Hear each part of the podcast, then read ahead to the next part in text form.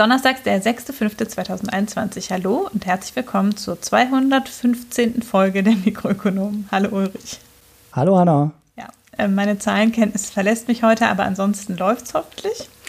Wir äh, sprechen uns in dieser Kombination seit wirklich langer Zeit mal wieder. Auf jeden Fall erste Mal dieses Jahr, ja. Das ist schon beachtlich, dass wir es auch mal wieder in unsere Zeitpläne geschafft haben. Ja, mhm. und äh, wir beginnen mit den allgemeinen Vorhinweisen, nämlich dem Hinweis darauf, dass Marco circa alle zwei Wochen einen Newsletter verschickt, den man gern abonnieren kann. Den Link verlinken wir. Wir bedanken uns herzlich für die wachsende Anzahl an Premium-Abos, ähm, davon losgelöste Spenden und Daueraufträge, die eingehen. Und wir weisen explizit darauf hin, dass man uns selbstverständlich Kritik, Lob und Hinweise schicken kann, entweder über die Website ins Kommentarfeld oder per E-Mail an mh.mikroökonomen.de oder über Twitter oder Reddit. Und wir bedanken uns natürlich auch für die Kommentare, die eingegangen sind zu den letzten Episoden, ähm, die wirklich auch nochmal wertvolle Beiträge zum Thema geliefert haben. Ja, und wir sprechen heute über nichts nicht, beziehungsweise wir wissen nicht, worüber wir nicht sprechen, äh, sondern wir fangen einfach sofort an. Ja, ach, ich wollte eigentlich sagen, wir sprechen nicht über Erntehelfer übrigens, weil es da jetzt tatsächlich natürlich sich bewahrheitet hat, was ich vor vier Folgen ungefähr prophezeit habe. Aber darüber sprechen wir nicht weiter. Sondern äh, wir legen los mit aber auch einem Nachtrag. Wir haben letztes Jahr im Sommer irgendwann gab es einen großen Aufschrei unter Bildungsökonomen, wie schrecklich die Schüler unter den Lernverlusten durch den Lockdown den, im Zuge von Corona leiden und dass äh, Jahre an Lebenseinkommen dadurch verloren gehen, dass die Kinder einige Monate nicht zur Schule gehen. Da habe ich schon sehr lange mich methodisch darüber ausgelassen, dass ich es für Humbug halte, ähm, auf Basis von Schulbesuchszeiten regulär diese monatsweisen Erfolgszahlen auszurechnen.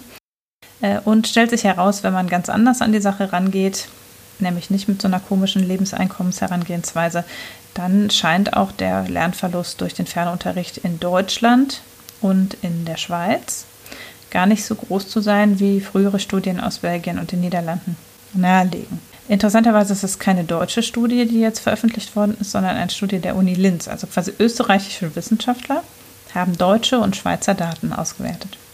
Mhm. Und haben da ähm, also Lernstandserhebungen und ähm, äh, Testergebnisse und Klassenarbeitsergebnisse ausgewertet aus den Schließungen der letzten, also aus den Monaten nach den Schließungen der letzten, des letzten Jahres und kommen zu dem Ergebnis, dass es alles gar nicht so dramatisch ist. Also im Prinzip sagen sie, es gibt eben Leistungsvergleiche, das, also es sind ja letztes Jahr schon normale Leistungsvergleiche gesch geschrieben worden und der Lernfortschritt sei doch im Großen und Ganzen erwartbar gewesen. Also die Schülerkohorte 2020 hat nicht wesentlich schlechter abgeschlossen als frühere Jahrgänge. Sie, sie schränken ein, vielleicht ist es nur nicht beobachtbar. Ich weiß nicht, warum es nicht beobachtbar sein sollte, wenn man eine Lernstandserhebung schreibt, sollte es ja eigentlich genau das prüfen, mhm. was man zuletzt gelernt hat, aber gut. Aber falls es eben nicht, falls es korrekt beobachtet wird, wäre es nicht so dramatisch wie befürchtet.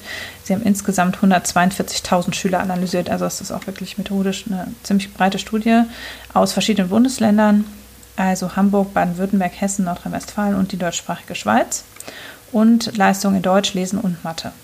Und mhm. finden keine oder nur schwache Unterschiede im Wert, Gegenwert von etwa vier Wochen zwischen den Schülern vor und während bzw. nach Corona. Also der gleiche Schüler hängt seinem eigenen Leistungsniveau quasi etwa vier Wochen hinterher.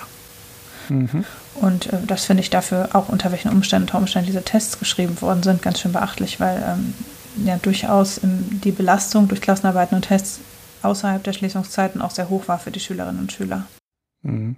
In der Schweizer Studie gab es deutlich höhere Leistungsvergleich, äh, Leistungsverluste und genauso gestaltet sich halt auch in den USA, Großbritannien, den Niederlanden und Belgien. Also da waren eben deutliche Verluste, insbesondere eben in der Schweiz im Volksschulalter und bei Schülern aus sozial benachteiligten Familien. In Mathe waren die Einbußen insgesamt stärker als im Lesen. Und also für Österreich schlussfolgern sie, dass das österreichische Bildungssystem dem deutschen ähnlicher ist und deshalb eher die Ergebnisse für Deutschland ähm, aussagekräftig sind. Aber ins, insgesamt muss man sagen, dass eben die Schulschließungen in der Schweiz auch anders gestaltet waren als in Deutschland und dass das offenbar äh, neben dem unterschiedlichen Schulsystem das zu erklären scheint. Mhm. Und das, obwohl die von Eltern in Elternbefragungen eben wiedergegebene Lernzeit zum Teil eben äh, im ersten Lockdown ja als relativ niedrig eingestuft wurde. Also da wird ja gesagt, die Kinder haben eben irgendwie nur zwei Drittel ungefähr der Lernzeit aufgebracht wie bisher.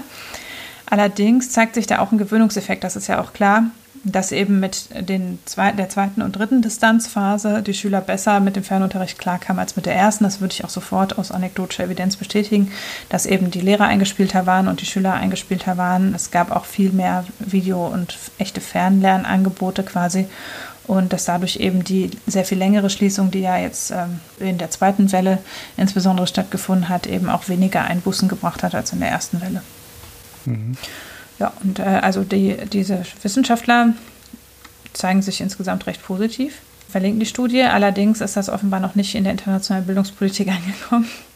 Denn hm. ungefähr zeitgleich, also nein, ungefähr vor zwei bis drei Wochen davor, ähm, hat noch der äh, bildungspolitische Sprecher der OECD sehr laut und deutlich gesagt, dass der Zustand der Schulen nach Corona fürchterlich wäre und es Jahre dauern würde, die Verluste aufzuholen. Also und hat explizit die Bundesländer, die die Schulen offen halten, gelobt. Also ähm, da, da, ist irgendwie, also klar, natürlich die OECD sieht den internationalen Vergleich und da sind eben viele äh, Länder, die wirklich ähm, belegbar schlechte Ergebnisse aus dem Distance Learning hatten. Aber die OECD schlussfolgert eben daraus, dass insbesondere in solchen Ländern über Jahre Aufholangebote nötig sein werden und eine starke Differenzierung und individuelle Förderung nötig sein wird. Wo man sagen muss, ähm, ja gut, also dass wir da sozial, im Sozialen deutliche Unterschiede haben und deshalb also man vermutlich tatsächlich ähm, auf manche Schüler besser eingehen muss als auf andere. Das ist ja in Deutschland wohl auch so. Ähm, das haben die an dieser Studie auch gefunden, dass Kinder aus sozial benachteiligten Familien schlechter abschneiden. Ja, die OECD äh, sieht das Ganze auch sehr viel negativer als jetzt diese österreichische Studie. Mhm. Also so ganz ist es noch nicht durchgedrungen. Oder Deutschland ist da wirklich ein Ausnahmefall, was ja einigermaßen verwunderlich ist, weil wir ja den Eindruck haben, dass das Distanzlernen bei uns denkbar schlecht funktioniert, weil wir ja digital nach wie vor da nicht auf dem Stand sind. Aber vielleicht ist das auch nicht so entscheidend. Vielleicht kommt es einfach mehr auf die organisatorischen Rahmenbedingungen an. Mhm. Ja, dann müssten wir aber auch schlecht abschneiden. so schnell, wie wir Flughäfen bauen. Oder Autofabriken fertig kriegen, aber das Thema kommt heute nicht. Ja, ich bin ja sowieso ein bisschen äh, überrascht, wie stark die ähm, Bildungsökonomen den reinen Lernerfolg messen ne? oder wie viel davon abhängig ist, weil die Schule ja neben so sozialen Fähigkeiten ja auch noch äh, ein ganz doofes ähm, Aussiebungsverfahren ist. Ne? Also das ja. ist ja nicht so, als würde die totale absolute Leistung in der Schule nachher ähm, massiv darüber ähm, entscheiden, oder sagen wir mal, wie viele die Schüler und Schülerinnen gelernt haben, darüber entscheiden, äh, wie viel die nachher an Geld verdienen, sondern ähm, an vielen Stellen wird halt nur gesiebt. Ne? Ja. Das geht halt nur darum, die gute Note zu kriegen, weil damit darf man sich sein Studium dann frei aussuchen. Ja, diese sieben ist halt so ein Aspekt, der, glaube ich, da häufig ähm, ja unterbewertet wird, ne? also nicht so wichtig gesehen wird, äh, wie ich den zum Beispiel sehe, weil es ist vieles von dem, was man in der Schule gelernt hat, ist wirklich, auch wenn man das den Kindern natürlich, oder seinen eigenen Kindern nicht sagen darf, einfach ist vieles davon ist überflüssig. Das brauchen fast alle Leute nachher nie mehr. Ne, das ist total egal. Das kannst du also im Studium eigentlich, könntest du das relativ problemlos aufholen oder auch im Beruf. Ne? Was brauchst du dann von den Sachen, die du äh, bis zur zehnten oder bis zur zwölften, dreizehnten Klasse gelernt hast? Was brauchst du davon nachher in vielen Berufen? Echt wenig. Und äh, da geht es halt darum, am Ende in, ja quasi die eigene Fähigkeit zum Lernen von Stoff nachzuweisen. Und äh, wenn deine Fähigkeit halt hoch ist, ja, dann kannst du halt ähm, auch studieren. Ne? Ist ja auch logisch. Aber im Endeffekt könntest du auch nach dem zehnten Schuljahr äh, viele Leute schon sagen, so, okay, offensichtlich bist du schlau, du darfst zur Uni. Und dann kloppt man die letzten zwei oder drei Schuljahre in viel kürzerer Zeit dann an der Uni durch. Könnte man auch so machen, da oder man macht dann direkt eine massive Spezialisierung auf dem Bereich, wo nachher jemand hin möchte. Das würde, glaube ich, äh, am Lebenseinkommen, wie das so schön heißt, ne? ich meine, du hast es ja gut auseinandergenommen damals in der alten Folge, wenig ändern, glaube ich. Ähm, aber das sehen unsere Bildungsökonomen halt auch anders. Ich weiß nicht, ob naja, alle. schon sehr interessant. Ja. Also weil nicht eigentlich alle, ja, ja. Äh, dass Schulabschlüsse in erster Linie als Signal dienen, ist eigentlich was, was auch lange erforscht und bekannt ist. Also dazu gibt es von anderen Bildungsökonomen gute Studien, die belegen, dass gerade in Deutschland es wirklich nicht darauf ankommt, was man gelernt hat, sondern dass man einen entsprechenden Abschluss erworben hat. Und dass dieser Abschluss als Signal dient, weil wir die Kenntnisse so wenig einbeziehen. Also weil wir keine Studieneingangsprüfung haben und weil wir auch in der Minderheit der Berufsfelder wirklich Fachwissen abprüfen. Und deshalb eben ein bestimmter Schulabschluss einfach als Indiz, also ein Signal heißt ja letztlich wie ein Indiz, äh, nehmen, dass jemand in der Lage ist, sich das Wissen anzueignen. Hm. Weil wir eben niemals unterstellen, dass jemand das, was er braucht, schon weiß. Hm. Und damit ist es eben so, dass natürlich das Lebenseinkommen ganz stark vom Schulabschluss und auch von der Geschwindigkeit, mit der man in der Schule war und der Geschwindigkeit, mit der man studiert hat, abhängt, weil das halt alles als Signale zählt.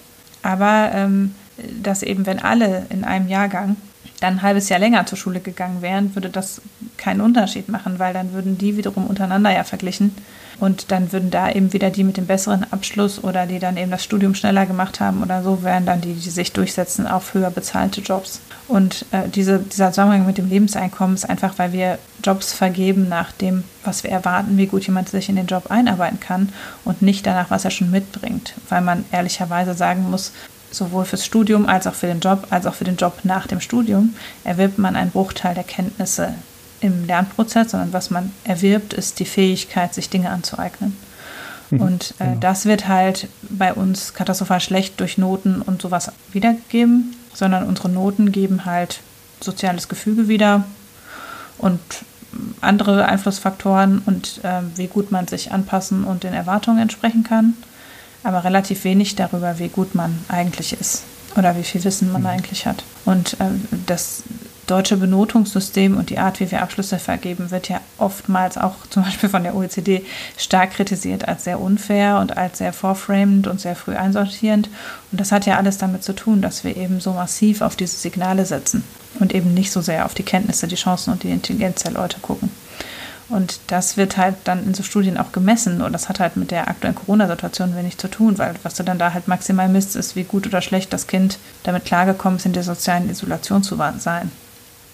Mhm. Und das spielt natürlich eine Rolle und das ist auch schlimm und es gibt Kinder, die sehr schlecht damit klarkommen. Aber das wiederum kann kaum als Signal fürs Lebenseinkommen später gewichtet werden, glaube ich, und wird wahrscheinlich auch keiner tun. Aber ja, wie auch immer. Jedenfalls offensichtlich ist es so, dass man tatsächlich jetzt ähm, Noten und Schulstoff anbelangt, ähm, da lässt man natürlich das ganze soziale Lernen außen vor, aber es wird ja auch immer mit dem Schulstoff argumentiert. Ähm, da ist es wohl alles gar nicht so schlimm. Mhm. Wahrscheinlich ist es tatsächlich im Bereich des sozialen Lernens, wo die Lücken größer sind unter Umständen. Mhm. Das als Nachtrag zu letztes Jahr und endlich hat jemand Herrn Wößmann was entgegenzusetzen außer mir, die sich ja nur aufregt im Podcast. Und das ist doch auch schön. Habe ich mal recht behalten. Gut. Ja. Äh, dann ähm, sieht es ja im Moment in Indien ganz schrecklich aus und deshalb ist jetzt ähm, wieder die Diskussion aufgeflammt, die ja schon länger existiert, darüber, ob man nicht die Impfstoffproduktion dadurch ankurbeln kann, dass man den Impfstoff patentfrei zur Verfügung stellt. Ja, da gab es äh, eine durchaus überraschende Nachricht, weil bisher war ja die Diskussion über Patente und Freigabe der Patente ja eher mal, ich sag mal, so eine halbwegs spinnerte Idee von ein paar Linken. Jetzt hat aber äh, ja nicht mehr Donald Trump äh, die Macht in den USA, sondern Joe Biden. Und der hat es jetzt sehr überraschend ähm, für ein Land, was eigentlich immer sehr viel Wert auf die Durchsetzung von Intellectual Property gelegt hat, histor historisch, was äh, Softwarepatente äh, dann mal irgendwann geschaffen hat, was Patente auf Medikamente geschaffen hat und was natürlich auch über historisch immer längere Copyright-Fristen äh, für Filme, Musik und ähnliches gesorgt hat. Und die USA haben halt auch immer darauf geachtet, in Handelsverträgen diese äh, Gesetze ähm, oder diese Rechte durchzusetzen. Und deshalb ist es jetzt so überraschend, dass aus den USA von Joe Biden der Vorschlag kommt, bei den Corona-Impfstoffen auf den Patentschutz zu verzichten. Das ist jetzt erstmal nur ein Vorschlag, noch nicht, noch nicht ausgereift, noch nicht ausdiskutiert. Ähm, man weiß nicht genau, in welche Richtung das am Ende läuft, hat in Deutschland äh, viele Journalisten nicht davon abgehalten, äh, schon sehr genaue Meinung und Einschätzung davon zu haben. Der Kommentar in der Süddeutschen Zeitung hat den, die schöne Überschrift, wie man der Welt mehr Impfstoff besorgt und wie nicht. Ja, ich sag mal so, der erste Teil ist äh, auch relativ wenig beantwortet, also wie man mehr Impfstoff besorgt. Der zweite Teil äh, wird aus Sicht des Kommentars mehr beantwortet und zwar eben nicht durch die Freigabe der Lizenzen, weil das würde ja im Endeffekt die Idee des Pioniergeistes einiger Forscher untergraben und das ist meine Idee, mein Projekt, meine Firma, mein Mitarbeiter und auch, ja, mein Gewinn. Finde ich jetzt ehrlich gesagt äh, ein bisschen, naja, ein bisschen hart, die Zusammenfassung. Vor allem, weil man ja noch gar nicht genau weiß, äh, diese Freigabe der Patente auf den Corona-Impfstoff am Ende umgesetzt werden soll. Und ja, man könnte natürlich, das gibt es ja auch Leute, die das durchaus vertreten, die Patente komplett abschaffen. Ne? Also komplette Verzicht auf Patente ähm, auf Medikamente, die in irgendeiner Art und Weise wichtig sind. Es gibt durchaus Leute, die äh, da grundsätzlich für sind. Genauso wie auch, wie was weiß ich, Piraten sind ja auch mal angetreten und haben gegen Softwarepatente gekämpft, die dann auch meinen, das wäre auch ganz schlecht. Und äh, es gibt halt manche Leute, die die Idee noch viel weiter treiben, ne? also auch auf Filme und, und Musik und so weiter davon ausgehen, na, es braucht alles kein äh, Copyright und äh, Copyright und Patente, das könnte man alles abschaffen. Das würde auch so weiterlaufen. Die Diskussion wäre jetzt hier nicht bis in alle Verästelungen ähm, ausführen, aber ja, ich sage mal so, das ist schon eine extreme Position. Ich denke auch, äh, wenn in den Überschriften überall stand, äh, dass die USA über eine Patentfreigabe nachdenken, dass am Ende wahrscheinlich als Kompromiss eher so in die Richtung laufen würde, dass die Patente entweder nur zeitweise freigegeben werden, wobei mir ein bisschen schleierhaft ist, wie man das umsetzen will, weil wenn das Patent einmal freigegeben ist, fängt man das dann wieder ein. Und von daher denke ich, dass es wahrscheinlich beim Patentschutz bleiben wird. Aber der Kompromiss dann sein wird, dass für Schwellenländer die Lizenz für das Patent einfach kostenlos ist und dann alle Pharmafirmen in äh, den Schwellenländern selber anfangen können, den Impfstoff oder die Impfstoffe, je nachdem welche freigegeben werden, dann auch zu herzustellen und an die Bevölkerung auszugeben. Da gibt es ja durchaus große Hersteller. Indien gilt ja als Apotheke der Welt. Da sitzt, äh, sitzen auch einige große Generika-Hersteller. Ich glaube, so eigene Medikamente kommen noch nicht so wahnsinnig viel aus Indien, aber diese ähm, nachgemachten Medikamente kommen halt wirklich äh, schon wirklich sehr, sehr viele aus Indien. Das heißt, die müssten eigentlich auch das Produktions-Know-how haben. Ähm, in Südamerika äh, kann man garantiert auch Sachen herstellen. Ähm, in Afrika wüsste ich jetzt nicht, dass es da irgendwo große Hersteller gibt äh, für Pharma. Aber das könnte die weltweite Produktion durchaus kräftig anheizen. Es gibt auch Leute aus der Branche, ähm, die die Idee für eine sinnvolle halten. Also der Gründer von ähm, BioNTech oder BioNTech heißt es ja eigentlich korrekterweise, hält gar nichts von der Idee, Patente freizugeben oder auch ähm, kostenlose Lizenzen zu machen. Der Chef von CureVac sieht da aber durchaus Potenzial, weil das, ähm, wie er sagt, die ganze Welt äh, mit Impfstoff zu versorgen, wäre halt eine große Aufgabe. Es wäre ein dickes Brett zu bohren, ist das Bild, was er wählt. Und der könnte sich eine temporäre kostenlose Lizenzvergabe sehr wohl vorstellen. Also, dass man ja halt für ein Jahr oder für zwei die äh, Lizenz für die Herstellung kostenlos vergibt und dann können die halt alle produzieren. Ich finde, manche, manche Argumente in dem SZ-Artikel sind wirklich schwach. Also zum Beispiel ähm, würde das, äh, würde das keine ähm, Auswirkung auf die Vorprodukte haben und die wären ja dann möglicherweise, würden die dann zum Flaschenhals werden. Aber ich sag mal äh, vorsichtig, wenn die Nachfrage da ist, werden diese Vorprodukte produziert und wenn damit, äh, wenn die nachgefragt werden, werden die auch hergestellt. Und so wie die Ökonomen eigentlich im letzten Sommer gesagt hätten, hätten wir früher Geld auf die Impfstoffe geworfen, hätten wir früher auch die Produktion aufgebaut. Das ist meiner Meinung nach ein valides Argument, war dann weniger valide, als die Ökonomen die Diskussion in die Öffentlichkeit getragen haben, weil da war es halt sechs Monate später. Und so ist es da jetzt im Endeffekt auch. Wenn wir Geld draufwerfen würden, würde das schon was bewegen. Und wenn wir mehr Nachfrage in dem Markt schaffen, dann würden auch die Vorprodukte mehr hergestellt. Äh, weil da haben halt sehr viele Leute ein Interesse daran, ähm, die, den Impfstoff zu bekommen, ihre Bevölkerung zu impfen und ähm, daran würde das nicht scheitern. Anderes Argument, die Produktion sei aufwendig und würde daher gar nichts bringen, weil es würde halt nicht äh, schnell genug gehen. Allerdings, erstens, Indien ist auftragsfertiger, die können was im Bereich Pharma.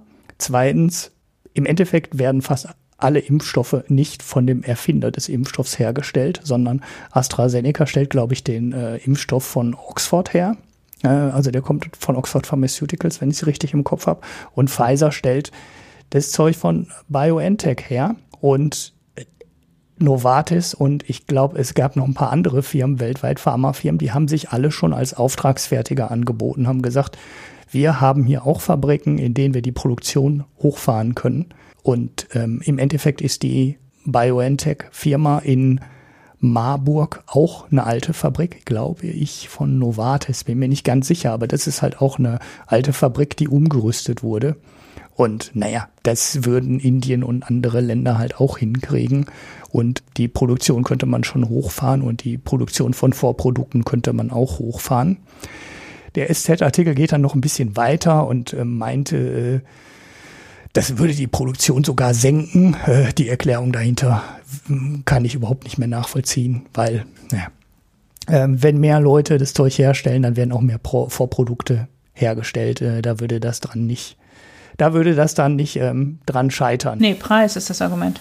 Er sagt, also ich würde es so verstehen, dass wenn mehr davon hergestellt wird, die Unternehmen eine geringere Gewinnmarge haben und deshalb weniger Anreiz ist herzustellen. Aber, ja, aber ich glaube, die Marge ist, also das käme ja auch darauf an, ob es einen garantierten Abnahmepreis gibt zum Beispiel. Das gab es ja bisher auch. Also die verkaufen im Moment ja auch zu einem Garantiepreis. Ja, ja, ja, Indien würde das ja bei den eigenen Pharmaherstellern ja auch nicht zum Nulltarif abnehmen. Und dass äh, der, der, der sinkende, also das ist dann zum, also erstens würde das ja an dem ähm, Markt hier in Europa erstmal gar nichts ändern. Ne? Also die, der Vorschlag der USA würde sich ja, würde sich ja wahrscheinlich nur auf die Entwicklungsländer beziehen. Ne, also der Markt hier in Europa und den entwickelten Ländern würde ja genauso bleiben wie vorher. Und da wäre ja auch immer noch Geld zu verdienen. Und das ist ja auch weiterhin, ist ja auch gar nicht so wenig. Ne?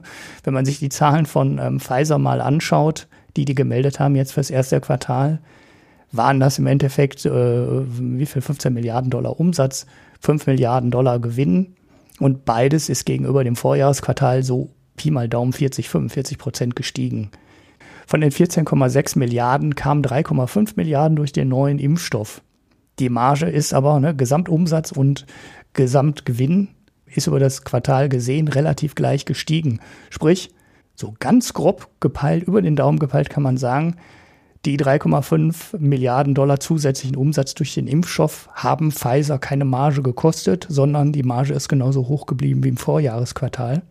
Also Geld zu verdienen ist für die Pharmafirmen im Westen ja immer noch. Und ob die Pharmafirmen im Westen wirklich es schaffen, in den Entwicklungsländern die gleiche Menge Geld mit dem Impfstoff zu verdienen, ist ja auch sehr fraglich. Also ich kann mir nicht vorstellen, dass wenn die Produktionskosten irgendwo bei sechs oder acht oder zehn Dollar pro Impfstoff liegen, dass die Pharmakonzerne noch hingehen können und das gleiche Geld für ihren Impfstoff bekommen wie in den USA oder wie in Europa. Halte ich für, ja, eher unwahrscheinlich, dass das so passiert. Und von daher glaube ich nicht, dass den Pharmafirmen da so super viel Geld entgehen würde. Vor allem auch, weil die Produktion in den Entwicklungsländern jetzt auch nicht von heute auf morgen hochgefahren wird. Und das ist äh, wahrscheinlich auch der größte Knackpunkt an dem Vorschlag jetzt. Es ist halt schon relativ viel Impfstoff hergestellt worden. Es ist schon ziemlich viel Impfstoff auch abgenommen worden. Also das heißt mit fixen Lieferverträgen versehen worden und die werden die westlichen Konzerne auf jeden Fall alle noch los. Und jetzt zusätzliche Produktionskapazitäten aufzubauen, ist zwar eigentlich ein ganz nettes Signal, kommt aber verdammt spät für die Krise. Also vor sechs oder neun Monaten wäre ein solches Signal natürlich viel, viel wichtiger gewesen und viel entscheidender und hätte für einen viel stärkeren Durchbruch bei der Bekämpfung dieser ja immerhin weltweiten Pandemie gesorgt, als er das jetzt noch könnte. Das sieht man auch ein bisschen an der Einschätzung ähm, des, was ist er, Chefimmunologen Faukis in äh, den USA, der nämlich vor, vor ein ähm, paar Monaten auch meinte oder darüber nachgedacht hat, über die ähm, Patentfreigabe und das für eine gute Idee gehalten hat und heute gar nicht mehr so viel davon, also gar nicht mehr so stark davon überzeugt ist. Nicht, weil er die Idee grundsätzlich für falsch hält, sondern weil er einfach auch davon ausgeht, dass das nicht mehr so wahnsinnig viel bringen wird, das jetzt freizugeben.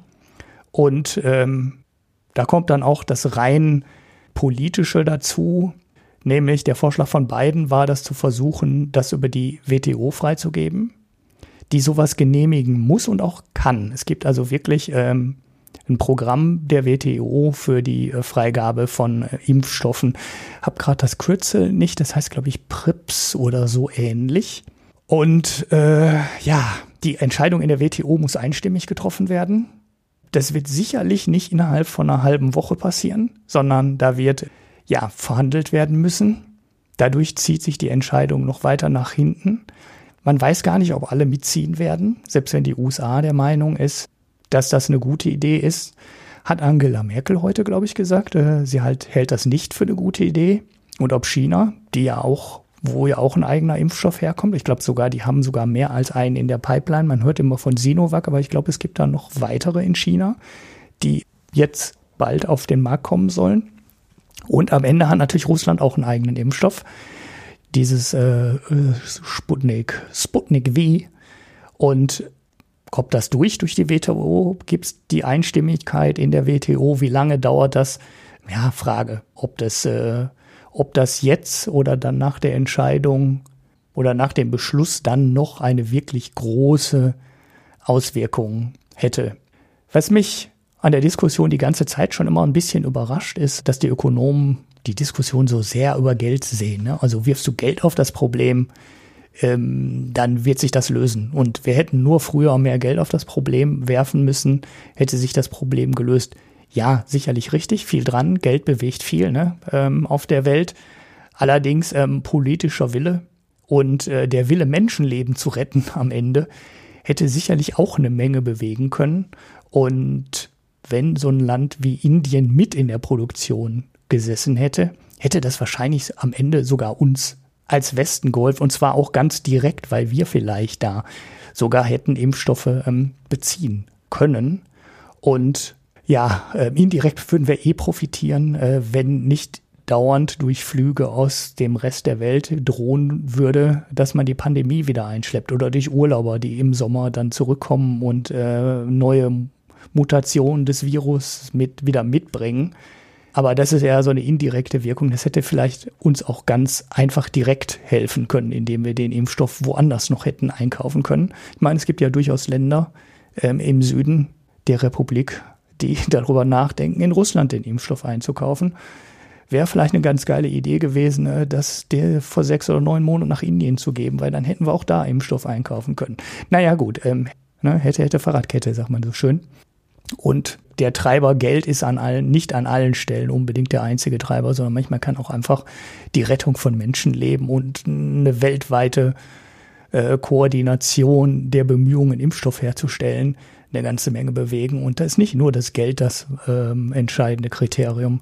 Bei den Pocken, ähm, das ist so das, das ganz klassische Beispiel, ähm, war es dann auch der Wille und nicht unbedingt das Geld, was die Pocken am Ende ausgerottet hat.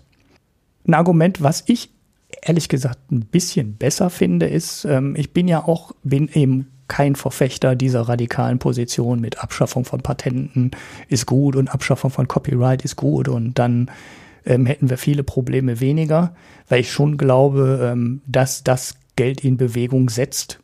Die, die Aussicht mal mit irgendeinem Durchbruch richtig viel Geld zu verdienen. Allerdings glaube ich auch, dass in der jetzigen Situation, die ja eine wirkliche absolute Ausnahmesituation ist, ne, wann hatten wir die letzte große Pandemie? Das war die spanische Grippe, die viel bemühte, die ist immerhin 100 Jahre her. dass wir, wenn wir den Impfstoff gegen diese Pandemie, also gegen Covid-19 jetzt ausnahmsweise mal temporär kostenlos an Entwicklungsländer vergeben, dass das nicht zum Zusammenbruch des gesamten, ja, kommerziell, der gesamten kommerziellen Pharmaforschung führen würde. Also wie gesagt, ich glaube, diese Situation ist so ähm, außergewöhnlich, dass auch eine so außergewöhnliche Maßnahme nicht alles, was wir bisher gelernt haben über Patente und Forschung und wie man sowas zu organisieren hat und äh, wieso da Venture Capital reingeht, um ähm, ja auch äh, Biotech-Firmen zu finanzieren.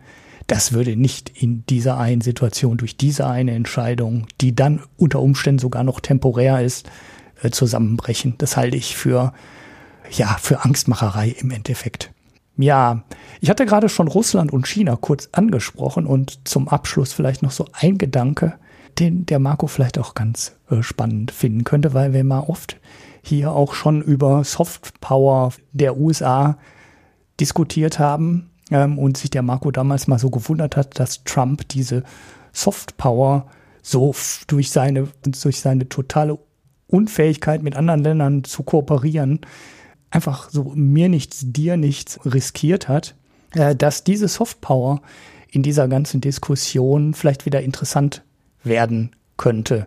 Weil die USA spielen jetzt erstens natürlich den Guten und zweitens hätte die USA damit die ähm, Chance, die Macht, die jetzt bei der jetzigen Produktionsverteilung und der Nichtvergabe von Lizenzen bei Russland und bei China liegt. Nämlich, die haben beide einen Impfstoff und die üben beide mit der Produktion des Impfstoffes eine gewisse Macht aus und verteilen den Impfstoff zumindest teilweise an Länder, ähm, mit denen die ja gut befreundet sind, wo man Einfluss politischen haben möchte, wo man wirtschaftlichen Einfluss haben möchte. Wenn man das so beobachtet, macht ähm, China, also Russland scheint da, wie soll ich sagen, relativ zurückhaltend so Softpower auszuüben, sondern Russland scheint es mehr darum zu gehen, an den zu verkaufen, der am meisten Geld äh, bezahlt. Punkt. Ne? Also knallhart kapitalistisch. Und das führt ja dazu, dass die Russen auch massiv äh, Impfstoff schon verkaufen, ähm, bevor sie im, im eigenen Land vorimpfen. Man sich auch fragt, warum machen die das jetzt genau? Aber naja, in China kann man ein ganzes Stückchen deutlicher beobachten, dass China den Impfstoff an Länder gibt, wo China entweder schon gute Beziehungen hat oder mit denen China gerne bessere Beziehungen oder wir, äh, wirtschaftlichen Einfluss ähm, ausüben möchte. Das sieht man, wenn man sich in Afrika die Länder anschaut, an denen China die, die Impfstoffe vergeben hat. Und ähm, naja, ich würde jetzt mal äh, zu, etwas zugespitzt sagen, ich würde mich nicht wundern, wenn äh, zu den ersten Menschen in Afrika, die geimpft wurden, also normalen Menschen neben irgendwelchen korrupten Diktatoren, äh, die ersten Menschen in äh, Afrika, die geimpft werden, die ähm, Arbeiter in den Kupferminen sind, die dann von chinesischen Konzernen gekauftes ähm, Kupfer aus dem Berg kratzen, das dann über von China finanzierte Eisenbahnstrecken ähm, irgendwann in China landet. Wenn diese Arbeiter in diesen Kupferminen die ersten wären, die oder mit die ersten wären, die in Afrika geimpft werden, wäre für mich null Überraschung. Aber naja gut, ich weiß es am Ende dann auch nicht. Aber wenn es mal irgendwann Nachrichten gäbe, ähm, ich wäre null überrascht. Ja, das war so, was ich zu dem Impfstoff hatte. Vielleicht hast du da grundsätzlich noch was äh, zu ich weiß gar nicht, haben wir eigentlich schon mal hier mit dir zusammen diese Patent- und Copyright-Diskussion geführt? Ich glaube nicht, ne? Das nee. waren, glaube ich, so ganz Anfangssendungen, wo nur Marco und ich hier waren. Also äh, grundsätzlich. Das ist ein super komplexes Thema, ne? Ja.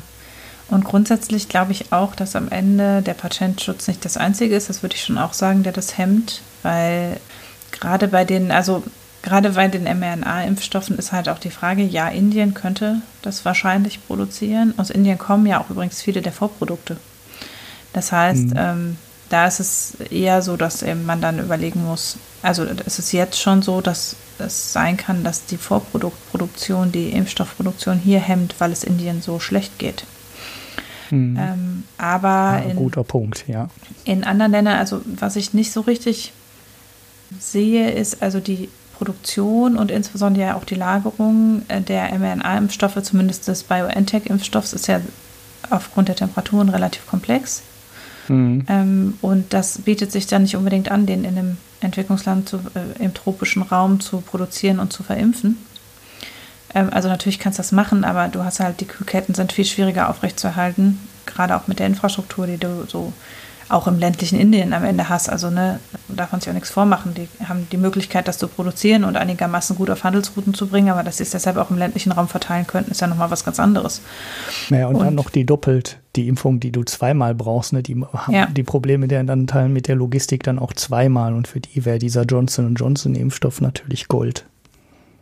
Ja, genau das. Oder eben der AstraZeneca-Impfstoff, der ähm, nicht so stark gekühlt werden muss. Das ist auch viel leichter zu realisieren, bei 0 Grad was zu transportieren als bei minus 70. Und ähm, die, ich habe deshalb, also ist dann die Frage, von welchem Patent würden die Länder am Ende am meisten profitieren? Und äh, haben wir nicht und wo haben wir auch Möglichkeiten, noch Produktion hochzufahren ohnehin? Da ist ja eben die Frage, warum, und das geht schon in Richtung Geld, äh, Novartis, Sanofi, auch Bayer stehen ja als Lizenznehmer oder Produzenten ganz regulär auf der Matte und würden anfangen. Und man könnte ja durchaus auch eine Subvention, also man könnte denen das Patent auch subventionieren und sagen, ihr müsst das Patent schon kaufen, aber wir zahlen einfach dafür eine Subvention. Oder äh, es wird eben im Auftrag für die, für was weiß ich, Pfizer vergibt einfach eine, einen Unterauftrag an eine indische Firma, sodass es lokal produziert und vertrieben werden kann. Aber Pfizer hat das Patent, also BioNTech hat das Patent und äh, Pfizer macht auch den Gewinn daraus. Auch das wären ja denkbare Lösungen, äh, wo ich den Eindruck habe, gäbe es große Möglichkeiten, die Produktion hochzufahren und die Sicherheit, dass man auch die Impfdosen für die Entwicklungsländer zu einem Garantiepreis gut absetzen könnte, dann hätten sich da schon Wege gefunden. Und äh, ich würde denken, auch vor dem Hintergrund, wie wenig bisher in die internationale Impfstoffallianz eingeflossen ist tatsächlich. Also die, mhm. die Industrieländer sind ja weit hinter ihren. Also eigentlich müssen wir ja für jede Dosis, die wir verimpfen, äh, eben was abgeben an die internationale Impfstoffallianz. Und alle Länder liegen aber weit unter ihren Zusagen. Es ist genauso wie bei Entwicklungshilfe. Und auch da ist es ja so, wenn es nur um, also wenn es nur darum ginge, mehr zu produzieren und die Industrieländer bereit wären, das einfach zu bezahlen, dann könnten sie auch über diese Impfstoffallianz zum Beispiel mehr zur Verfügung stellen. Mhm.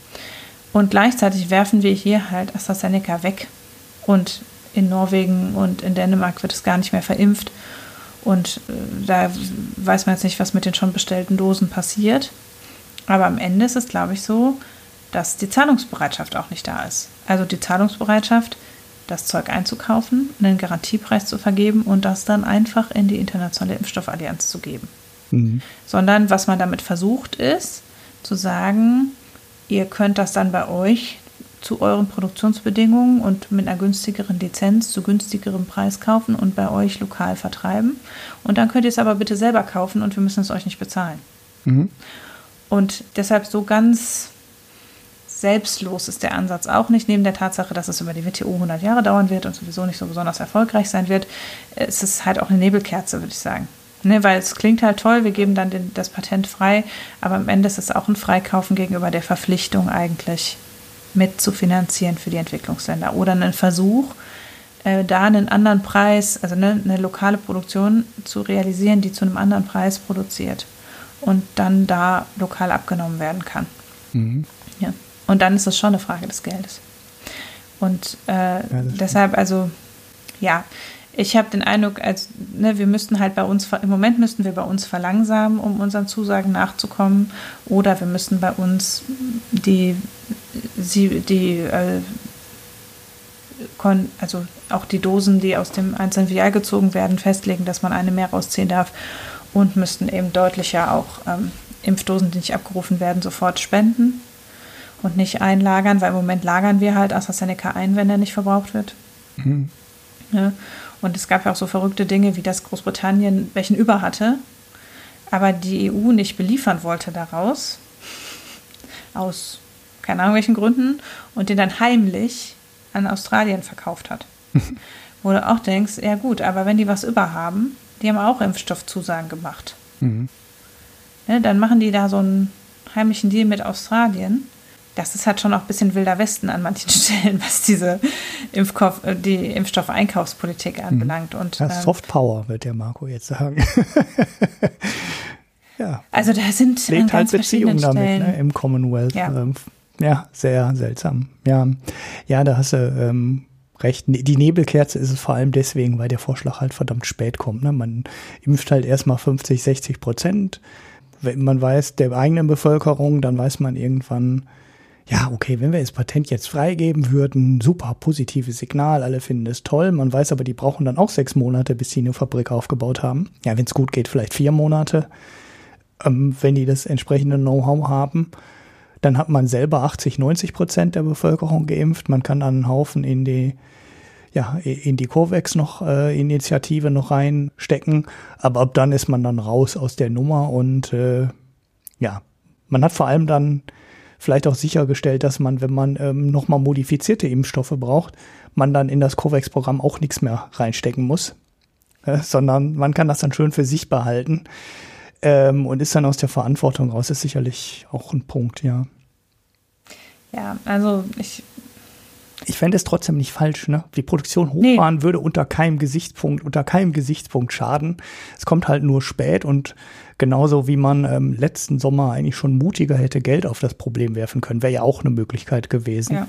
Den Zeitpunkt haben wir halt auch ähm, verpennt und äh, ja, Patentvergabe verpennt und jetzt kommt halt, jetzt kommt es halt wirklich spät und wird nicht mehr so wahnsinnig viel bewegen, weil wenn man die Prognosen sieht der Produktion, die man jetzt hat, ne, also der jetzigen Hersteller, dann redet er ja teilweise ein einzelner Hersteller von einer Milliarde Dosen bis zum Ende des Jahres. Und das ist ein Hersteller. Ne? Dann kommt da noch AstraZeneca oben drauf, dann kommt da noch Johnson Johnson oben drauf und CureVac fängt bald an zu produzieren. Und ja, da kann man sich schon mal fragen, was soll die zusätzliche Produktion da jetzt noch so wahnsinnig viel bringen, weil wir werden wahrscheinlich zwei, drei, dreieinhalb Milliarden Dosen sowieso produzieren bis Ende des Jahres und ob dann noch eine Milliarde ähm, neu da oben drauf kommt, die dann wahrscheinlich erst so ja im, Her im, im ganz späten Herbst, wahrscheinlich erst im Winter auf den Markt kommen würde. Ob das dann noch so wahnsinnig viel bewirkt, ähm, weiß man dann auch ja, nicht. Ja, es macht ein halbes Jahr Unterschied ungefähr für. Ja, doch so viel, gut, Welt das wäre doch schon eine ganze Menge. Ja. Also du hast ja quasi bis jetzt die Projektion, dass wir bis die ganze Welt geimpft sind ungefähr zwei Jahre brauchen. Mhm. Das heißt, wenn wir ein Viertel aufholen könnten, könnten wir schon mal ein halbes Jahr aufholen. Also okay. wenn wir ein Viertel nochmal die Produktion steigern konnten, würde sich schon was ändern. Und das wäre natürlich auch ein Gewinn für die weltweite Pandemiesicherheit. Mhm. Auch da ist ja dann die Frage, was ist, wenn es dann Veränderungen gibt, wenn es neue, also es, gibt ja immer Folgeprobleme, die man mitbedenken muss und es wäre einfach besser, man hätte eine nachhaltige Lösung. Was ein bisschen für die WTO-Lösung spricht natürlich, ist halt ordentlich zu machen und nicht einfach so jetzt mal dem oder dem schnell eine Lizenz hinzustellen. Ähm, aber es ist halt nicht die schnellste Lösung und ähm, ja, also ich bin da sehr gespalten. Ich finde prinzipiell das Signal richtig, auch immer noch jetzt zu sagen, wir machen, was wir können. Nur man hätte halt schon viel früher machen können, was man kann. Und das ist halt schon egoistisch und auch gerade vor dem Hintergrund, dass ein Großteil der Zulassungsstudien in Entwicklungsländern durchgeführt worden sind, einfach auch ein. Ja, ja, ja. Noch ein guter also Punkt. Ja. Moralisch sehr verwerflicher Zeitplan. Naja, gut. Ende der Kategorie hätte, hätte, Fahrradkette. Mhm. War das eine saugeile Überleitung, muss zugeben, ne? genau. Dann reden wir mal über die Zukunft. ja. Das Bundesverfassungsgericht hat äh, im Gegensatz zu der gegenwärtigen Corona-Lagerechtsprechung äh, mal wirklich seinen Job außerordentlich gut gemacht und sehr umfangreich eine Klage geprüft äh, von Fridays for Future mit insgesamt hunderten Einzelklägern die, äh, ja, die Bundes gegen das Bundesklimaschutzgesetz geklagt haben mit dem Argument, dass es eben ihnen äh, jüngerer Generation zum Nachteil gereicht. Eigentlich mit relativ konkreten Beispielen wie krankheitlichen Einschränkungen, also zum Beispiel Einschränkungen eben aufgrund von Krankheiten oder Einschränkungen, also es ist ja eine der Klägerinnen, das ist eine ganz lustige Geschichte, die wohnt auf einer Hallig mhm, mh. Und die hat halt argumentiert, dass ihr Erbe an Wert verliert. Ne? Ja. Durch, ne? Also die hat einen wirtschaftlichen Schaden geltend gemacht. Aber das Bundesverfassungsgericht ist viel weiter gegangen in seinem Urteil, als den konkreten wirtschaftlichen oder gesundheitlichen Schaden nur zu beurteilen, sondern hat tatsächlich das Thema Generationengerechtigkeit aufgemacht in der Urteilsverkündung und gesagt, am Ende ist es eben so, dass äh, wir durch das Klimaschutzgesetz die Last von heute in die Zukunft verlagern und damit eine Generation übermäßig belasten. Mhm. Und äh, deshalb müsse eben die Last gleich mehr über die absehbare Periode, mit der eben oder über das absehbare Einsparbudget quasi müsste mehr gleich verteilt werden über die Generation. Das ist letztlich die Rechtsprechung, dass sie jetzt sagen, wir wissen, wir haben noch so und so viel Endbudget und wir müssen das einsparen. Wir können jetzt nicht am Anfang ganz wenig einsparen, dann muss eben die nächste Generation in 20 Jahren alles auf einmal einsparen. Das geht nicht, das entspricht nicht der, des Generationenvertrags und entsprechend müssen wir es anders machen. Mhm. Äh, bahnbrechendes Urteil, super weitreichend und auch ähm, ja, ein Riesenerfolg auch letztlich für die Fridays for Future Bewegung natürlich. Also so, dass sie halt nicht nur reden, sondern auch machen am Ende, ja. Ne? Und Interessant ist ja, dass die Reaktion darauf aus allen Parteien war, ach, wie schön, endlich dürfen wir ein gutes Klimaschutzgesetz machen. Ja, was? Also Peter Altmaier und Olaf Scholz haben sich wie kleine Kinder auf Twitter ähm, darum geprügelt, wer denn schon die Idee vorher hatte. Und alle Parteien durch die Bank, inklusive der FDP, sagen, sie sind die besten Klimaschützer und sie wollten es alle schon besser machen, die ganze Was so 25 Prozent wie die Grünen alles ausmachen, ne? also so, als wären sie, also als hätten, wären sie quasi irgendwie durch eine unsichtbare Macht darin gehindert gewesen, schon von vornherein das Klimaschutzgesetz besser zu machen. Und jetzt entfesselt durch das Bundesverfassungsgericht dürfen sie endlich, weil vorher war es ihnen offensichtlich verboten, ein besseres Gesetz zu machen. Mhm. Ähm, also es treibt wirklich ähm, lustige Blüten in der Argumentation und ähm, auch, also ja, also Svenja Schulze hat auch in Interviews relativ deutlich gesagt, dass sie sich davon gelinde gesagt veräppelt fühlt, mhm. wie jetzt die Kolleg Kabinettskollegen sozusagen alle sagen, sie wollten es alle besser machen. Und als sie das Gesetz vorgelegt hat und auch nochmal Nachbesserung vorgelegt hat, ist es ihr tot verhandelt worden. Nichtsdestotrotz möchte ich jetzt Sven Herr Schulze da auch nicht unterstellen, besonders ambitioniert gewesen zu sein. Also äh, sie hat an, äh, an vielen Stellen schon von vornherein ja auch nur einen etwas lahmen Entwurf vorgelegt, der dann noch abgeschwächt wurde. Mhm. Aber jedenfalls wird das es jetzt ja? Was ich ganz interessant fand an dem Urteil ist, äh, dass sie auch das Bundesverfassungsgericht auch diesen Freiheitsbegriff so betont ja. hat. Ne? Das mhm. war eine echt interessante ähm, Argumentation. Also erstens, dass sie das mit dem Budget betont haben, was sehr wichtig ist, weil es wird ja häufig übersehen, wie klein eigentlich unser CO2-Budget noch ist und dass mhm. jede schwache Absenkung, die bis jetzt bis 2030 ja eingeplant wurde, zu einer extremen Rate führen muss ab 2030, wo keiner, äh, keiner weiß, wie man das genau erreichen soll, ähm, statt jetzt die relativ preiswerten Einsparungen, die man jetzt machen kann, schon zieht, äh, lässt man das so bis 2030 noch so ein bisschen schludern und muss dann danach halt massiv senken und zwar schnell und dann wahrscheinlich auch allgemein sagen eigentlich alle Ökonomen, die sich damit beschäftigen, dass die letzten Einsparungen die teuersten werden. Mhm, ja, und dass genau dieses, wir haben heute die Freiheit, noch zu fliegen und äh, teure ähm, Autos mit großen Verbrennungsmotoren zu fahren, die Freiheit der nächsten Generation dann senkt, weil die können eben nicht mehr fliegen, sondern die brauchen dann, was weiß ich, Wasserstoffflugzeuge, die noch keiner weiß und keiner weiß, was die dann kosten werden, ein Flug. Oder ähm, ja, bei, beim Heizen und so weiter. Das wird halt alles ein ganzes äh, massiv teurer oder droht massiv teurer zu werden. Außerdem, wir haben mass, äh, deutliche technologische Sprünge. Und das würde dann halt die Freiheit der nächsten Generation einschränken. Und das war, glaube ich, auch in der politischen Diskussion durchaus wichtig, diesen Freiheitsbegriff zu betonen, weil dann konnten nämlich die ganzen konservativ-liberalen praktischen Gegner der bisherigen Umweltschutz- äh, oder Klimapolitik, ne, die Bremser in der Politik, nicht mehr dagegen argumentieren, weil dann hätten sie ja gegen die Freiheit der nächsten Generation argumentiert. Und das ist ja genau exakt die Argumentation, die immer bei der Schuldenbremse kommt. Wir dürfen die nächste Generation. Ne?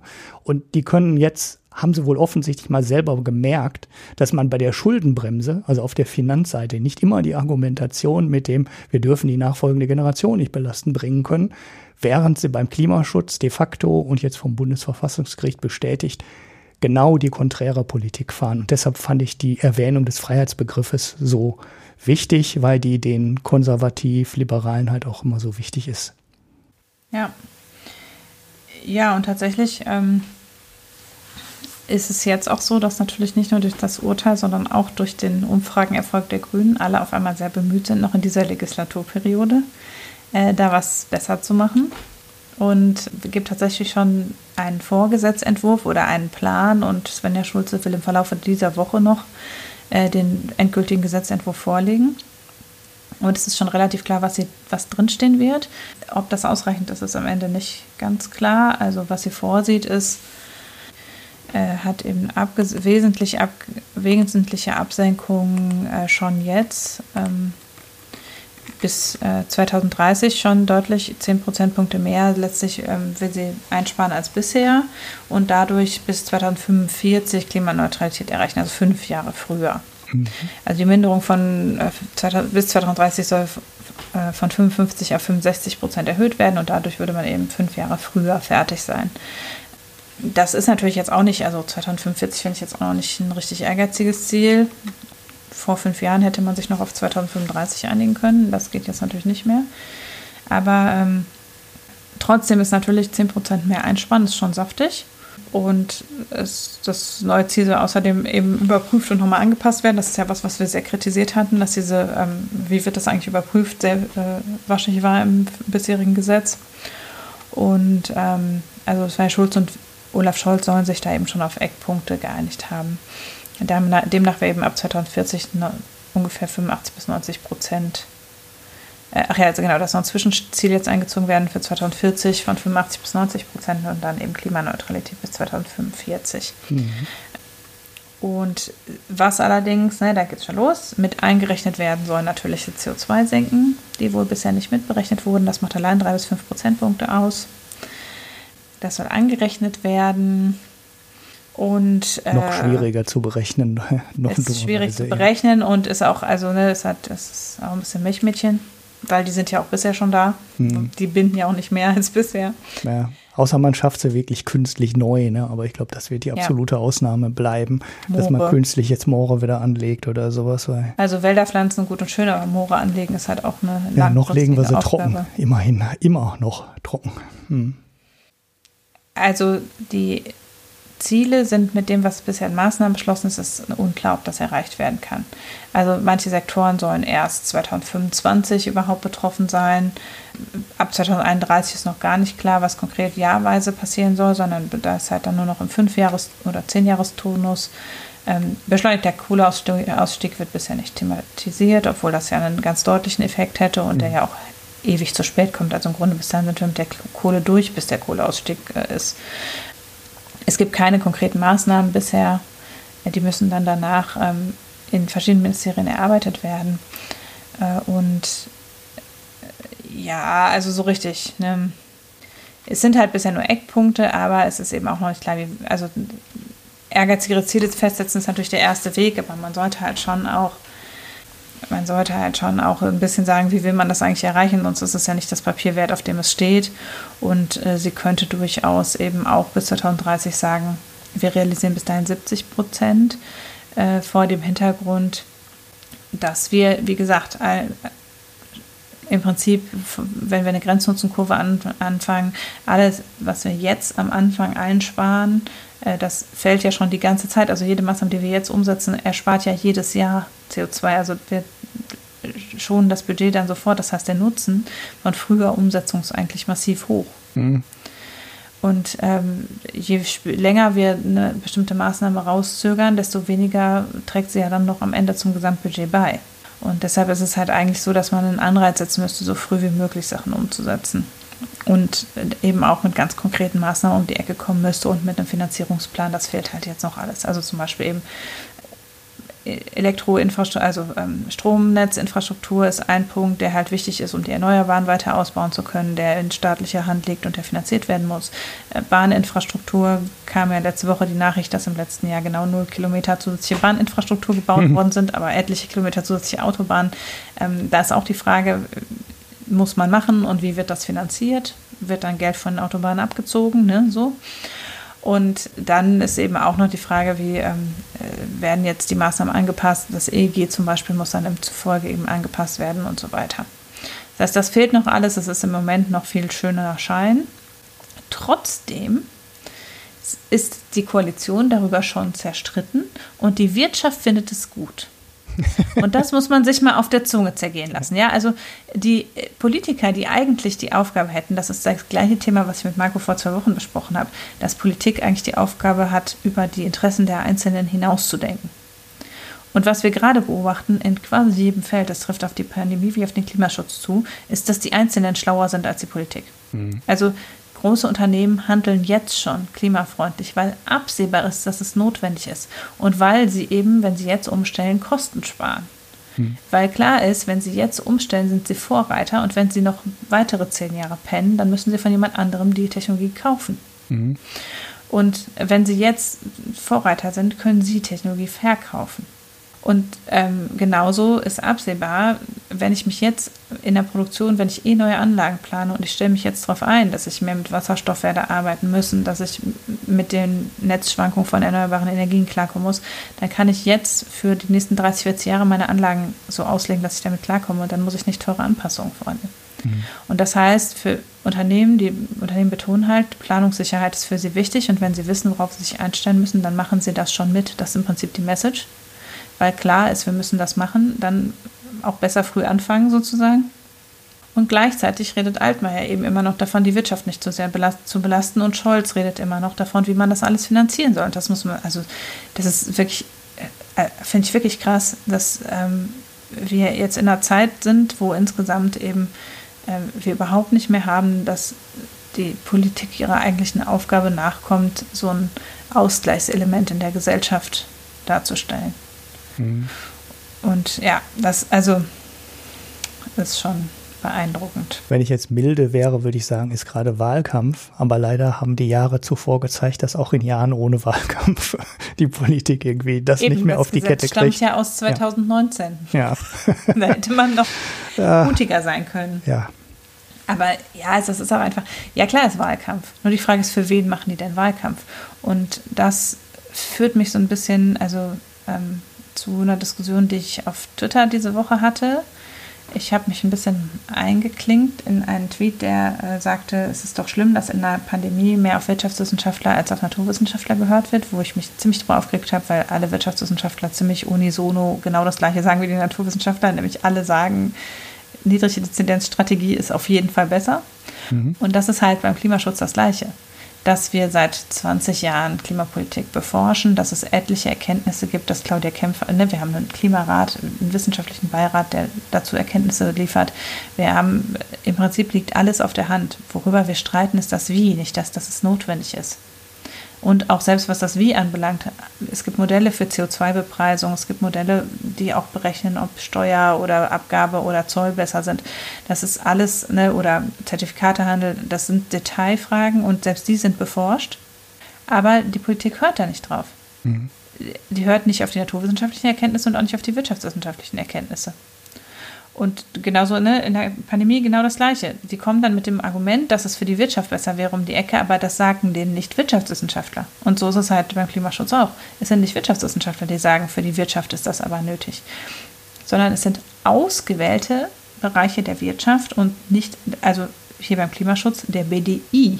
Und das ist jetzt wirklich nicht der ultraprogressivste Industrieverband, den man sich denken kann. Der BDI begrüßt dieses Klimaschutzurteil. Mhm in der öffentlichen Stellungnahme. Und das ist schon ein ziemlicher Haufen von reaktionären Unternehmen, muss man sagen. Mhm. Und, äh, und sie stellen sich halt wirklich vor diejenigen, die die Anpassung, also die diese Strukturanpassung absehbar nicht werden leisten können. Und das ist das, was als für die Wirtschaft ist es aber besser verkauft wird. Und da muss man sagen, wir sind halt es, es gibt immer Unternehmen, die sich an den Zahn der Zeit nicht anpassen können.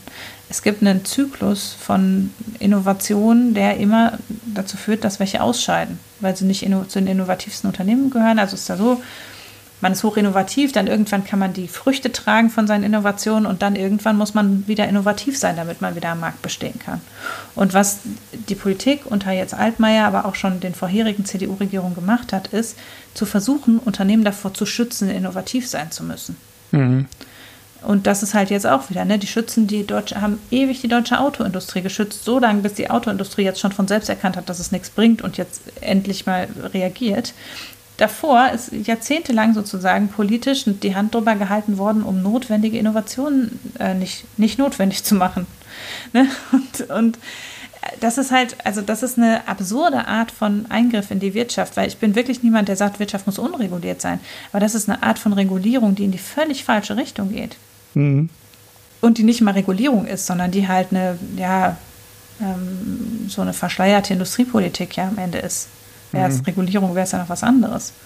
Und ja, also von daher ähm, finde ich schon beeindruckend, wie breit eigentlich inzwischen der gesellschaftliche Konsens ist, dass sich da was tun muss, von der Rechtsprechung über die Wirtschaftsunternehmen bis hin zu Jugendlichen auf der Straße. Und man muss sich schon fragen, für wen wird da Politik gemacht? Und es ist halt relativ klar, wie in der Pandemie auch, dass halt Politik gemacht wird für die heute 60- bis 80-Jährigen oder die 50- bis 70-Jährigen, die sich halt nicht mehr umstellen wollen am Ende. Ne? Mhm. Die ihre Konsummuster und ihre Urlaubsreisen und äh, was man halt, ihre großen Autos beibehalten wollen. Ja. Und das ist natürlich, das ist halt der Wahlkampfaspekt. Ne? Der, der ist halt langfristiger. Das ist am Ende, dass im Moment äh, die größte Wählergruppe, die ist, die gleichzeitig sehr stark zu gewinnen ist für eine reaktionäre Politik. Mhm. Und äh, das ist natürlich ein Problem unserer Demokratie am Ende. Ja. Aber jetzt muss ich ja was tun. Und äh, es ist ja so, dass sogar offenbar zumindest äh, beim Wähler nicht, also es ist jetzt ja nicht so, dass die Grünen die absolute Mehrheit haben, aber zumindest ein nennenswerter Teil der Wähler, selbst der offensichtlich Boomer-Generation, wäre ja im Moment bereit, die Grünen zu wählen, wäre Sonntagwahl. Und entsprechend wird ja schon deutlich, dass man nicht mal mehr, was Wahlen anbelangt, noch was reißen kann mit der Politik. Mhm. Das, ja, also das ist schon echt, also ich finde, im Moment ist es wirklich ein Armutszeugnis, wie wenig die Politik mit den Gegebenheiten klarkommt im Grunde. Mhm. Ja, es war schon absurd, wie die sich auch nicht nur gegenseitig ja, äh, vorgeworfen haben, äh, die bessere Klimaschutzpolitik äh, zu verabschieden, sondern wie die sich auch ähm, überboten haben, was, mit was höhere Preise angeht. Ne? Weil mhm. es war ja total wichtig, dass der Preis nicht zu stark und aber die Wirtschaft. Und äh, jetzt äh, kam ähm, der CSU Dobrindt ähm, ja auch schon mit 45 Euro pro ähm, äh, ab 2022. Ne? Also schon ab nächsten Jahr sollte der Preis, der jetzt bei 25 Euro pro Tonne CO2 liegt, für die Bereiche, äh, die nicht im EU-ETS Handel organisiert sind äh, und er könnte jetzt auf 45 erhöhen. Und da fragt man sich, äh, warum nicht letztes Jahr, als das beschlossen mhm. wurde, äh, da waren die 45 das Ziel für, ich glaube, 2025, 2026 ich glaube, die letzte Stufe war 45 oder 50 Euro, ne? Und ab da wollte das dann in den Handel überführt werden. Der jetzt übrigens letzte Woche zum ersten Mal einen Preis von über 50 Euro angezeigt hat. Das heißt, wir haben gerade in dem freien Handel, der seit zehn Jahren ist, inzwischen einen Preis von 50 Euro pro Tonne CO2, während der staatliche Preis für den, ja, ist ja nicht der ganze Rest, ne, es sind ja immer noch Bereiche, die rausfallen, aber äh, für einen großen Teil äh, des restlichen CO2-Ausstoßes bei 25 liegt. Da sieht man auch, wie stark die ähm, Politik den aktuellen Ereignissen hinterherhinkt und sogar in diesem Fall dem Markt hinterherhinkt. Ne? Also das ist schon irre. Das ist auch krass, dass halt im Grunde ähm, selbst die, ne, die FDP, die mal sagt, der Markt muss es regeln, wird halt jetzt auch überholt, weil der Markt regelt es halt. Mhm, genau. Und der Markt regelt es in die richtige Richtung. Und ähm, äh, das zeigt halt auch, dass im Prinzip der, der Zertifikatehandel ein gutes Instrument ist, wenn man es konsequent und für alle Bereiche ausrollt und die Zertifikatemenge reduziert, dann läuft das schon, das Ding. Mhm. Nur bisher ist halt immer dann so, ja, nee, dann müssen wir dann Mindestpreis festlegen, weil nachher sonst funktioniert das nicht. Und dann müssen wir aber auch einen Deckel festlegen. Das ist ja bisher, ne, der ist ja gedeckelt, der mhm. Preis. Mhm. Und äh, anstatt einfach mal zu sagen, okay, dann gucken wir mal, wie können wir denn im Zertifikatehandel schon mal was erreichen. Mhm. Ja, also und äh, ja, offenbar ist äh, das Bundesumwelt, nein, das Think Tank Agora Energiewende, wo aber jemand, Leute vom Bundesumweltministerium hin abgestellt sind, hat in einer Expertise geraten, auf 100 Euro Zertifikatepreis zu gehen, zu mhm. zielen. Also nicht nächstes Jahr, aber eben bis 2030. Mhm. Das ist ja immer noch zu wenig, ne, wenn man den realen Preis von einer Tonne CO2, der liegt im Moment geschätzt bei 195 Euro. Also 100 Euro sind immer noch ein netter Preis gegenüber, wenn die Unternehmen einfach selber die Kosten tragen müssten, die sie verursachen für die Umwelt. Aber 100 Euro geht in die richtige Richtung. Ne? Und entspricht ja auch, also es gibt ja Länder, die schon bei 100 bis 120 Euro liegen. Frankreich hat, lag bei 85 bis 90, die haben ja eine Stufe ausgesetzt, aber der französische Vorschlag sieht schon deutlich mehr vor in den Bereichen, die nicht in der EU abgedeckt sind. Und wir würden mit 100 Euro da durchaus jetzt auch nicht nach oben rausstechen aus den internationalen Bemühungen, aber bisher galt das für Deutschland als völlig aussichtslos. Mhm. Und jetzt scheint es auf einmal greifbar und das ist ja schon, also das, da hat sich schon gewaltig was getan in den letzten anderthalb Jahren. Ne? Aber ja, wie gesagt, also ich bin ähm, auf Twitter da ja auch sehr gefragt worden, dass es ja aber eine internationale Regelung braucht, weil sonst gibt es keinen Anreiz für die Wirtschaft, sich danach zu richten und für die nationale Politik. Wir würden ja ähm, Wettbewerbsfähigkeit verlieren, wenn wir jetzt einseitig Klimaschutz umsetzen würden. Und das ist halt Mumpitz. Mhm. Wir verlieren keine internationale Wettbewerbsfähigkeit, wenn wir eine ambitionierte Klimapolitik machen, sondern wir schaffen hier die Umgebung, dass unsere Unternehmen Vorreiter sein können. Das haben wir jetzt schon eigentlich fast vergeigt, das zu schaffen. Da hätten wir vor 15 bis 20 Jahren mit anfangen müssen. Aber trotzdem gibt es ohne internationale Koordinierung, weil Kopenhagen ja gescheitert ist, und ohne dass wir sehr ambitionierte Klimaziele auf europäischer Ebene haben, geht die Entwicklung trotzdem in die richtige Richtung, weil die Unternehmen diesen Weg bestreiten. Nicht in allen Bereichen und es gibt Bereiche, da gibt es noch deutlich Aufholbedarf. Allerdings sind das zum Teil auch Bereiche, die im Moment totreguliert sind, wie das EEG, wo auch noch im Marktpotenzial wäre, würden wir nicht so reglementieren. Und in anderen Bereichen ist es so, dass es gibt natürlich, ne, Flug, äh, Flugverkehr muss anders reguliert werden, aber da ist ja auch der Kerosinpreis bisher subventioniert. Also ne, wenn wir einfach nur Subventionen und Einschränkungen rausnehmen würden, dann läuft es eigentlich im Moment schon in die richtige Richtung. Es stimmt nicht mehr, dass die Wirtschaft das nicht will und es für Unternehmen nicht lohnend ist und die Politik die dazu zwingen muss, mhm. sondern die Politik muss die Rahmenbedingungen schaffen, weil in der Wirtschaft das angekommen ist, dass das notwendig ist. Und kein Unternehmen will Selbstmord begehen in fünf Jahren, mhm. sondern die Unternehmen haben ja ein Interesse daran, so schnell wie möglich den Gegebenheiten sich anzupassen am Ende. Und auch was jetzt die Frage anbelangt, ähm, ob Ökonomie sozusagen eine Antwort darauf bietet, wie man jetzt äh, das erreichen kann, ist halt auch relativ klar, dass wir auf irgendeine Form von Einpreisung der Klimarisiken hinaus müssen, damit es eben nicht so ist, dass Unternehmen, die besonders dreckig produzieren, einen Vorteil haben, sondern die, die besonders sauber produzieren, weil die sich den Klimapreis sparen können. Mhm. Und das ist ja keine neue Erkenntnis, das ist, was der Zertifikatehandel macht. Nur liegt eben der Zertifikatspreis im Moment unter dem realen Klimapreis, den die Gesellschaft zahlt. Und da muss man halt, das muss man halt aneinander an, angleichen. Aber letztlich äh, ist ja schon vorgedacht, dass wir in, äh, dass wir das Risiko einpreisen und dass damit einfach wir die Verhältnisse am Markt so verändern, dass es sich lohnt, dieses Risiko, also weil das Risiko halt nicht externalisiert werden kann und nicht irgendwer in der Zukunft das Risiko trägt, sondern das Unternehmen jetzt am Ende. Hm. Ja, ja, das Urteil des Bundesverfassungsgerichts wird wahrscheinlich auch ein bisschen dafür, bisschen dafür gesorgt haben, dass sich manche Unternehmen über ihre eigene Haftung Gedanken machen. Ich habe die Klagen, die bisher da veranstaltet wurden von, waren das Bauern in Bolivien, irgendwo in Südamerika, die oder Chile, ich weiß es nicht mehr, ähm, verklagt haben. Ja, ich glaube ehrlich gesagt, dass der dass das nicht sonderlich aus äh, erfolgsversprechende Klagen sind, aber äh, grundsätzlich dürfte die Gefahr von vielen Unternehmen jetzt äh, spürbar höher eingeschätzt werden. Also, mhm. weil es früher vielleicht ein Hirngespinst war, kann so ein Urteil dann doch ein ganz äh, deutlicher Fingerzeig sein, dass da auch ein Unternehmen irgendwann mal in die Haftung kommen könnte. Ja. Gut. Dann haben wir es, ne? Ach nee, Dann du hast noch ein ganz kleines. Nee, das ist, ähm, das habe ich ja gerade schon angesprochen. Ja. Das ist, ähm, da ging es genau um diesen.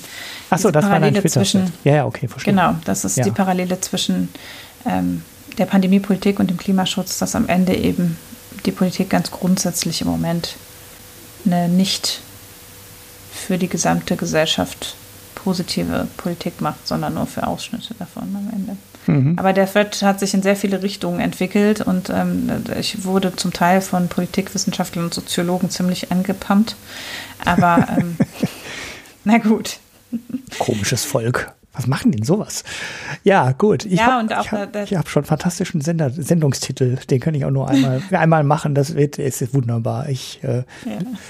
Da brauche ich mir wenigstens keine Gedanken drüber machen. Wir wollten eigentlich eine kurze Folge machen, äh, damit ich nicht so viel schneiden muss. Jetzt haben wir schon. Ja, aber wir haben am Anfang auch viel vorgelabert gehabt. So ja, das stimmt. Das rede ich mir auch jedes Mal schön. Du musst das. Und außerdem haben wir ja offensichtlich, offensichtlich kaum einen Gesellschaftsteil, wenn ich das richtig sehe. Das ist sehr richtig. Den habe ich absichtlich ganz leer gelassen, damit ich nicht so viel schneiden muss. Aber du hast was. Und auf den zweiten bin ich ein bisschen neidisch, weil der hätte mir auch ehrlich gesagt auch einfallen können. Aber ich lasse den jetzt bei dir und Claudi den nicht. Ja. Ich habe aber dafür auch nichts getrunken diese Woche, zumindest nichts, was ich erwähnenswert fände. Aber ich habe äh, was Ernstes und was Lustiges und beides hat ein bisschen Bezug zu dieser und der letzten Folge. Das ist eigentlich ganz schön. Äh, einerseits ein Blogbeitrag von ähm, Jan-Martin Viada. Das Blog finde ich ohnehin empfehlenswert. Ich teile lange nicht alle Ansichten, gerade jetzt in der Pandemie. Ähm, aber es ist halt Wissenschaftsjournalismus von der guten Art und freier Journalist und unterstützenswert, finde ich generell. Und differenziert. Also es ist jetzt nicht Bildzeitungsniveau, was Corona-Maßnahmenkritik anbelangt, sondern eine andere Beurteilung der Fakten, würde ich sagen. Ähm, aber jetzt geht es da. Wolltest du es auch sagen? Oder? ja, nicht Bild. Bildzeitungsniveau ist doch nicht mehr, ist ja auch jetzt Weltzeitungsniveau. Ja, das stimmt natürlich. Aber ähm, ja, also Jan-Martin Viada ist halt Wissenschaftsjournalist und hat ähm, jemanden interviewt von einem Mobilfunkanbieter. Mhm. Ähm, der äh, sagt, dass er auf Basis der Mobilfunkdaten relativ deutlich belegen kann, dass die Notbremse äh, zu keinerlei Kontaktreduktion geführt hat und dass sie das auch schon äh, im Prinzip für die vergangenen Wellen aufbereiten konnten, dass sie sagen konnten, okay, wenn die Politik entschiedene Maßnahmen verkündet, dann reduzieren sich die Kontakte schon bevor die Maßnahmen in Kraft sind. Aber wenn Lockerungen verkündet werden, dann erhöhen sich halt auch die Kontakte. Das heißt, nicht die Regelung an sich ist das, was greift, sondern die Kommunikation darüber.